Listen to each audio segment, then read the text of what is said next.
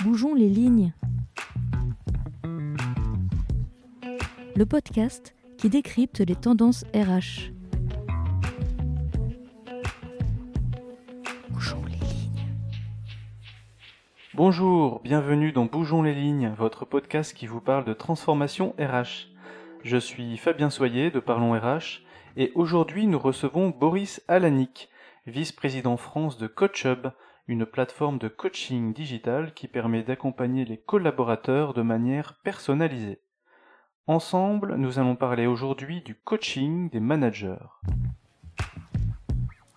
Bonjour Boris Alanik. Bonjour Fabien. Merci d'avoir accepté notre invitation. C'est un plaisir. Alors, on va commencer en posant le cadre. Pour vous, en quoi le rôle du manager est central aujourd'hui pour les transformations de l'entreprise?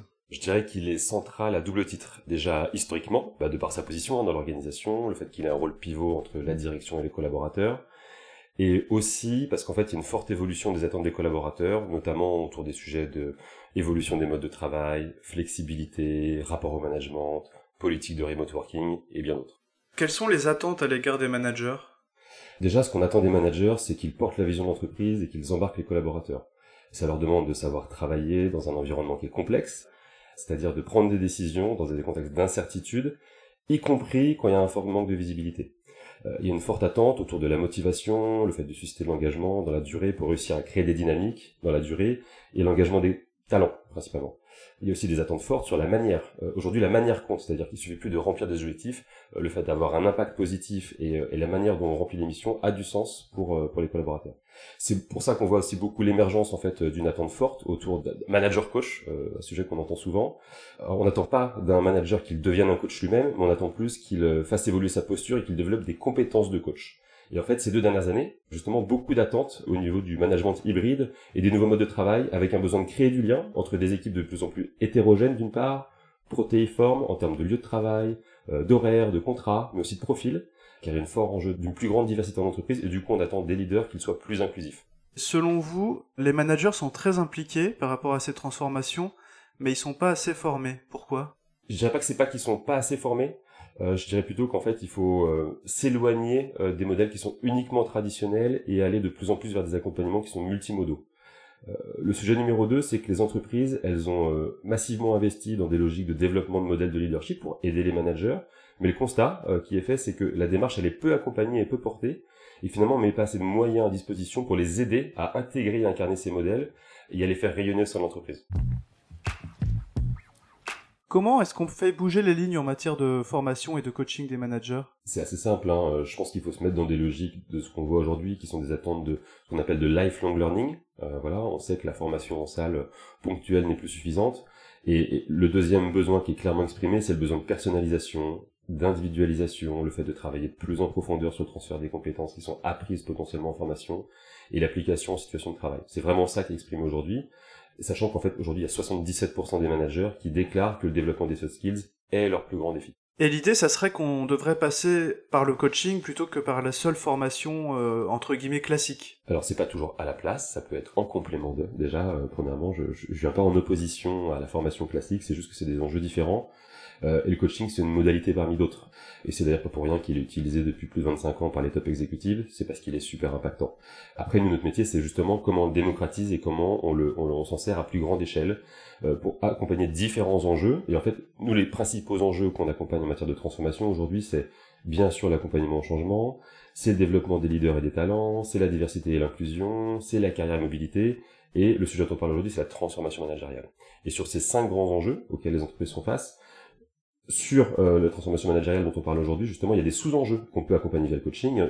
C'est notamment bah, accompagner euh, le management euh, à, du management à distance et dans une culture hybride, accompagner l'ancrage des référentiels managériaux, développer la posture du manager as a coach et développer aussi l'innovation managériale avec l'agilité, du servant leadership, du leadership systémique et bien d'autres. Chez CoachUp, vous proposez justement du coaching pour les managers Quel bilan faites-vous? Est-ce qu'il y a un impact sur les managers? Alors c'est toujours hyper difficile de mesurer ces impacts, et c'est là que le digital prend son sens, car bah, il permet déjà par exemple, il y a des logiques de, de NPS, de Net Promoter Score, euh, de mesurer la satisfaction des personnes qui sont accompagnées tout au long de leur parcours. 70% de tous les participants au programme, euh, notamment Coach Hub euh, et, de ce qu'on délivre, confirment que le coaching est efficace et a un impact plus important sur le travail en équipe, notamment sur la fidélisation et sur la productivité par rapport à d'autres formats apprenants. D'ailleurs, dans notre dernière étude autour du ROI du coaching, on met en avant notamment deux euh, points saillants en fait sur l'impact business que peut avoir le coaching. Le premier est sur la rétention des talents et deuxièmement l'amélioration de l'efficacité professionnelle. Concrètement, le, coaching des managers, comment ça fonctionne? Est-ce qu'il y a des méthodes en particulier qui fonctionnent et notamment des méthodes innovantes? Alors déjà sur le marché du coaching digital, euh, c'est un marché qui est en explosion forte et notamment depuis les quatre dernières années. C'est pas que le coaching professionnel, mais en fait le coaching professionnel il suit la même évolution que le coaching sportif par exemple. Euh, si on regarde l'évolution des modes de consommation autour du sport depuis euh, depuis une dizaine d'années, on est passé de je vais à la salle de sport et c'est d'ailleurs dur de se motiver donc c'est dur d'avoir des résultats dans la durée à des cours collectifs et aujourd'hui avec des logiques de plus en plus de personal training.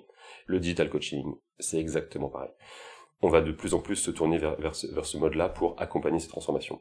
Et nous, ce qu'on propose effectivement, c'est à la fois bah, du coaching avec une expérience qui est full digital, c'est-à-dire euh, avec un coach en ligne qui est lui-même totalement formé pour faire vivre une expérience digitale de qualité, plus les impacts de la plateforme, où on peut délivrer beaucoup de contenus euh, qui viennent accompagner les sessions de coaching via des learning nuggets, euh, du contenu, des podcasts, etc. Pour vous, vers quelles pratiques doivent aller les DRH en matière de coaching? Au-delà du coaching, je pense que le premier sujet, c'est de réinventer le parcours apprenant et sortir des formats classiques. Rendre le collaborateur acteur euh, et moteur de son développement. Et là, je le disais, le multimodal, c'est la clé. Et le rôle du DRH, c'est d'accepter de repenser l'ensemble des parcours en prenant en compte ses attentes.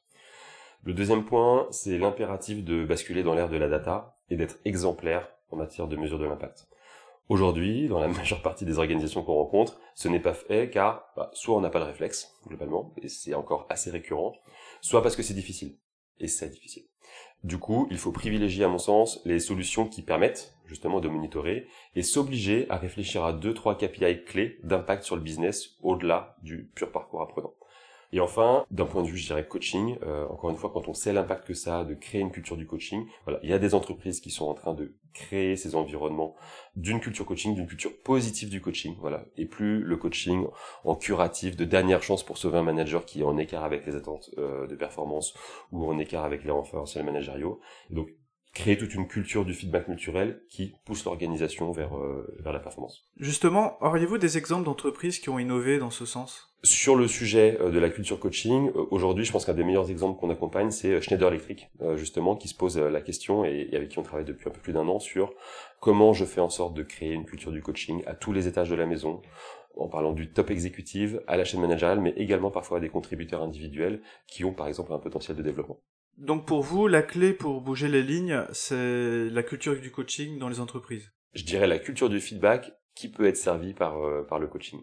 On n'a pas perdu de gens dans, dans, nos positions clés. Donc voilà, ça prouve que ça marche et, et le vivre aussi euh, directement chez nous, c'est un signal fort euh, de l'impact de cette culture du feedback et du coaching. Eh bien, merci beaucoup Brice Alanik. Vous étiez l'invité de Bougeons les lignes. À bientôt pour de nouvelles transformations RH. À bientôt, merci Fabien. Vous venez d'écouter Bougeons les lignes, un podcast de Parlons RH, disponible sur toutes les plateformes de podcast. Et si cet épisode vous a plu, n'hésitez pas à en parler autour de vous. À bientôt!